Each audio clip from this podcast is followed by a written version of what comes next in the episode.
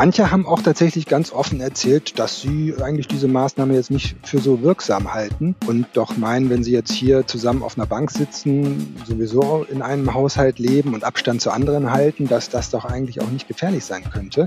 Das erste Wochenende Verweilverbot an der Düsseldorfer Rheinuferpromenade liegt hinter uns. Bilanz. Viele halten sich dran, einige können diese neue Regel aber nicht nachvollziehen. Warum? Besprechen wir hier im Aufwacher. Und wir sprechen darüber, warum auch am 1. März die neuen Corona-Testkampagnen noch fehlen. Ich bin Florian Pustlauk. Hallo. Rheinische Post Aufwacher. News aus NRW und dem Rest der Welt. Rausgehen bei dem schönen Wetter, ja, aber nicht da, wo sehr viele hinwollen. Diese Ansage gilt natürlich überall in NRW, war jetzt in Düsseldorf aber besonders strikt, denn ein Ausflug an die Rheinuferpromenade und in die Altstadt war am Wochenende nur stark eingeschränkt möglich. Das war einigen aber offenbar egal, wie Ortsbesuche der RP-Kollegen in Düsseldorf gezeigt haben. Und dazu gehört Alexander Esch. Hi. Hallo. Erzähl uns mal von deinen Erfahrungen und fass noch mal bitte kurz zusammen, was genau galt denn in Düsseldorf? Das hieß ja offiziell Verweilverbot. Ja, also man könnte fast sagen, man hat so ganz normale äh, Situationen am Rheinufer äh, erlebt und hat eigentlich erstmal auf den ersten Blick gar nichts gemerkt von diesem Verweilverbot, weil sich eben viele da einfach gar nicht dran gehalten haben. Also man sah äh, voll besetzte Bänke, man hatte schon Mühe, äh, eine freie Bank irgendwo zu sehen überhaupt, auch auf den Mauern haben sich die, die Leute niedergelassen dieses Verweilverbot konnte dann immer nur so sporadisch durchgesetzt werden, wenn dann mal Ordnungsamt und Polizei vorbeikam und dann eben auch die Leute angesprochen hat. Dann wurden die Bänke dann auch mal geräumt und äh, auch über Lautsprecherdurchsagen lief das. Aber eigentlich dann kurze Zeit später oder auch wenn man dann sich ans andere Ende der Rheinuferpromenade begeben hat, da sah man schon wieder die Leute ganz normal sitzen wie eh und je. Das Ergebnis ist also dieses Wochenendes, viele haben dieses Verweilverbot nicht gekannt oder es hat sie offenbar nicht mhm. interessiert, oder? Genau, so ist es. Es ist sehr unterschiedlich gewesen. Tatsächlich haben viele Besucher mir auch erzählt, dass sie tatsächlich nichts davon wussten, obwohl ja wirklich eigentlich alle drei Meter so ein Schild hängt. Aber vielleicht gucken da manche auch nicht drauf.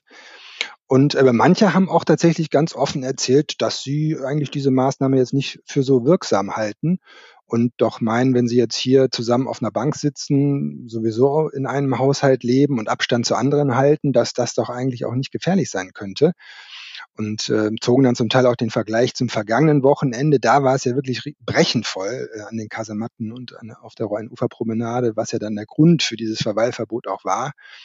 Zu diesen Szenen kam es jetzt auch an diesem Wochenende nicht. Also das ist vielleicht auch eine Wirkung von diesem Verweilverbot, dass es dann doch auch einige Leute abgehalten hat zu kommen. Polizei und Ordnungsamt waren also das ganze Wochenende über im Einsatz, die hatten ordentlich zu tun. War die Stadt denn jetzt insgesamt zufrieden damit?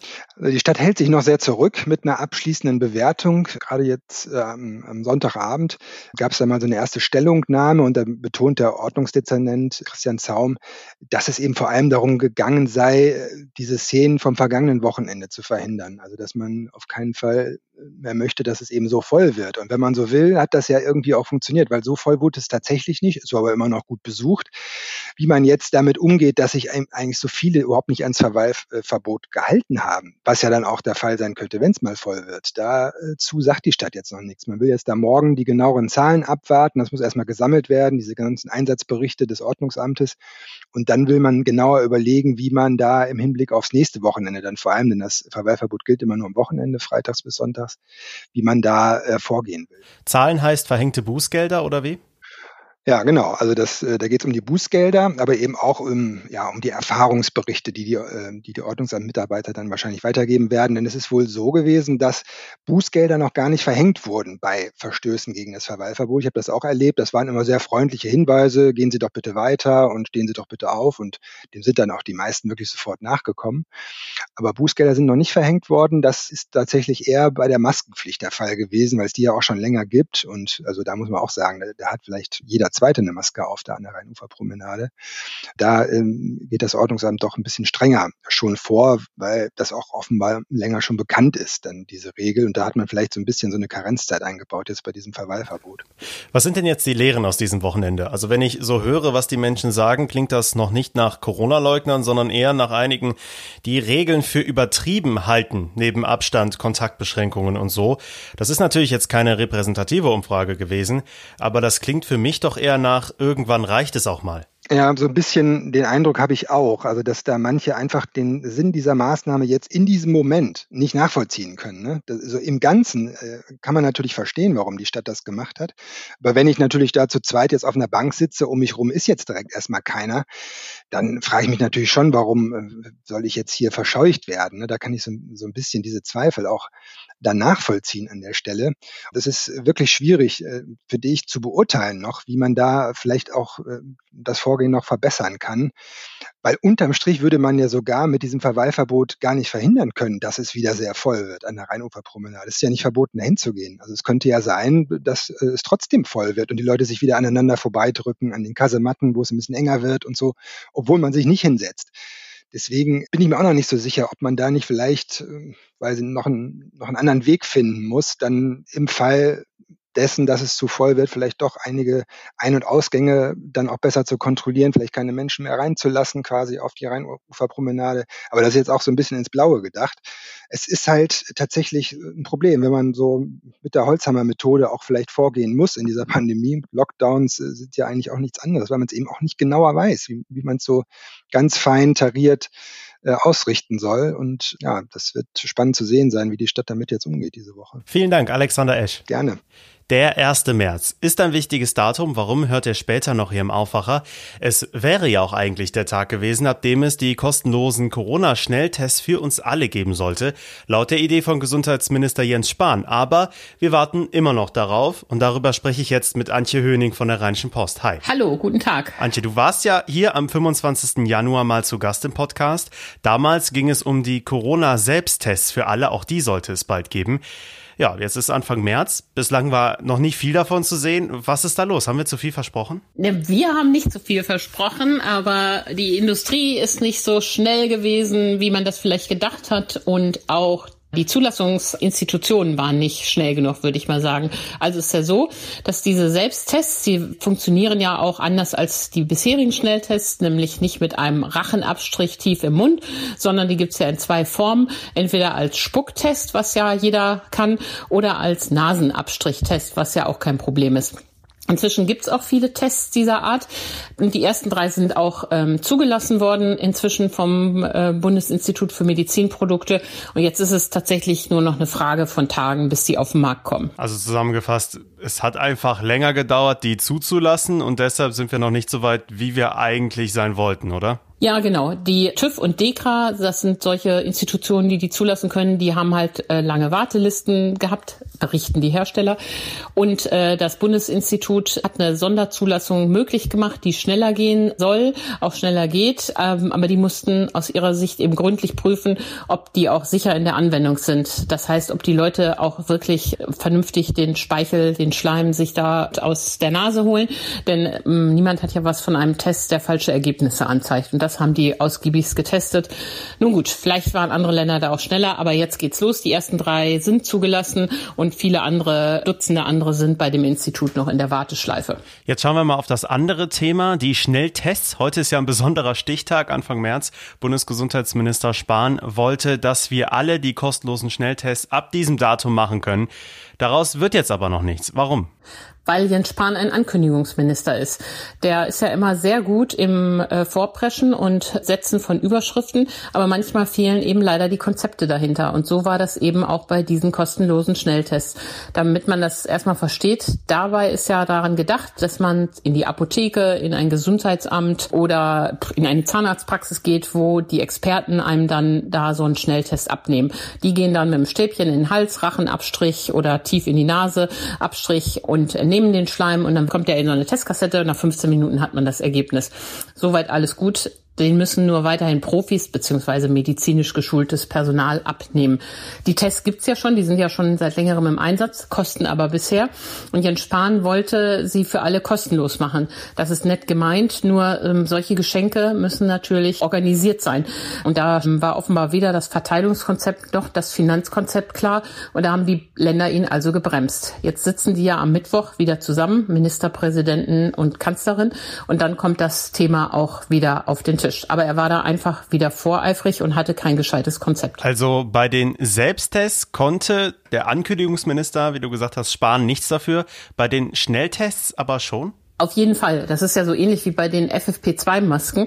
Da wollten sie ja der älteren Bevölkerung was Gutes tun äh, und die verteilen. Und das hat ja nachher zu einem unglaublichen Bürokratietiger geführt. Da haben sie ja die Maskengutscheine, die mussten ja auf Bundesdruckereipapier gedruckt werden. Da geht es um Beträge von 10 Euro. Das war ja alles total lächerlich. Wo man auch leider sagen muss, die Ankündigung, wir schenken euch Masken, war schön. Die Umsetzung war dann doch wieder sehr problematisch. Das, da hat man das viel zu umständlich gemacht, anstatt einfach den Leuten auf kleinem Weg das zukommen zu lassen. Also der, bevor er solche Versprechungen und Ankündigungen macht, sollte er doch lieber dafür sorgen, dass erstmal die Konzepte stimmig sind. Und ähm, bei einem föderalen Staat muss man sich da eben auch oft mit den Ländern abstimmen. Also der Plan ist ja, alle können kostenlose Schnelltests machen lassen und die Selbsttests super günstig kaufen. Aber was würde uns das genau bringen? Ja, die Tests würden uns einen großen Schritt voranbringen in die Freiheit, ähnlich wie das Impfen. Stell dir vor, du willst deine Oma besuchen und machst vorher einen Schnelltest, um einfach mehr Risiken auszuschließen. Man könnte Schulkinder und Lehrer viel häufiger testen, so könnte man die Öffnung von Schulen oder auch Kitas absichern. Und wer weiß, auch später mit Veranstaltungen ist es ja durchaus vorstellbar, dass man sagt, hier kann rein, wer entweder geimpft ist, die Krankheit schon gehabt hat oder einen Schnelltest vorlegen kann. Das alles wären ja Möglichkeiten, um Öffnungen zu erleichtern. Und darum sind die so wichtig, dass sie jetzt kommen. Die Kanzlerin tritt ja schon wieder auf die Bremse und sagt, also auch mit Schnelltests kann man nicht Wunder erwarten. Wir können nicht rasant schnell deshalb öffnen. Das kann alles sein, das sind alles ja auch Fragen der Übergänge, aber in jedem Fall geben Tests etwas mehr Sicherheit als vorher. Und gerade beim Thema Schulen, die ja dringend geöffnet werden müssen, wenn wir die Kinder nicht verlieren wollen, wären sie ein gutes Mittel, um diese Öffnungen abzusichern. Und im Übrigen, andere Länder sind da viel weiter. Österreich stellt den Menschen regelmäßig so und so viel Tests zur Verfügung. Es gab eine EU-Umfrage und Deutschland liegt da ziemlich abgeschlagen, was die Ausstattung der eigenen Bevölkerung mit Tests ähm, angeht. Also Deutschland kann mehr. Hm, Habe ich schon öfter gehört in der Pandemie. Mal eine blöde Frage. Wenn wir Selbsttests hätten, Wofür bräuchten wir dann eigentlich diese Schnelltests noch? Gute Frage, sehr gute Frage. Wenn wir Selbsttests hätten, bräuchten wir nicht mehr die Schnelltests, die von medizinisch geschultem Personal gemacht werden. Genau richtig. Aber Spahn, als er diese Versprechung gemacht hatte, wusste bereits, dass die Laientests noch länger auf sich warten lassen. Und um den Menschen etwas zu bieten, hat er dann als Zwischenschritt quasi gesagt, gut, äh, auch die Schnelltests von Profis in der Apotheke sind erstmal umsonst. Also in Wirklichkeit werden die sich dann ziemlich erübrigen die Profi-Schnelltests, wenn jeder einen Selbsttest machen kann. Aber muss man auch wissen, das entbindet übrigens niemanden, ähm, wenn er ein positives Testergebnis hat, wenn er also Corona hat. Er muss sich melden. Er muss sich beim Gesundheitsamt melden, damit die das erfassen können. Und er muss dann auch nochmal einen PCR-Test machen. Das sind ja die aufwendigen Labortests, um dieses Ergebnis abzusichern. Also wer den Schnelltest nutzt, geht damit auch die Verpflichtung ein, einen äh, umfassenden Test zu machen für den Fall der Fälle. Aber ich glaube, dazu sind wir alle bereit, wenn wir dadurch ein bisschen mehr Freiheit wiederbekommen. So, lass uns mal jetzt nicht im Ankündigen probieren, sondern mal im Vorausblicken. Wann könnte es denn soweit sein mit dieser Testlösung? Also wirklich realistisch? Ich glaube, das wird jetzt recht schnell gehen. Vielleicht können die sich ja am Mittwoch schon auf ein ordentliches ähm, Konzept einigen. Die Selbsttests, das liegt ja jetzt in der Hand der Unternehmen, die da ihre Zulassung haben, das jetzt an den Markt zu bringen. Und wie gesagt, viele sind da auch in der Pipeline. Das wird ganz schnell gehen. Die kostenlosen Schnelltests, das ist eine Länderorganisationssache, aber ehrlich gesagt, die sind ja dann gar nicht mehr kriegsentscheidend. Wenn die Selbsttests kommen, ist ja das die Hauptsache. Vielen Dank, Antje Höning, und bis zum nächsten Mal. Gerne. Und die Themen könnten für euch heute auch noch interessant sein. Heute ist nicht nur der meteorologische Frühlingsanfang, sondern auch ein wichtiges Datum für alle Friseure in NRW.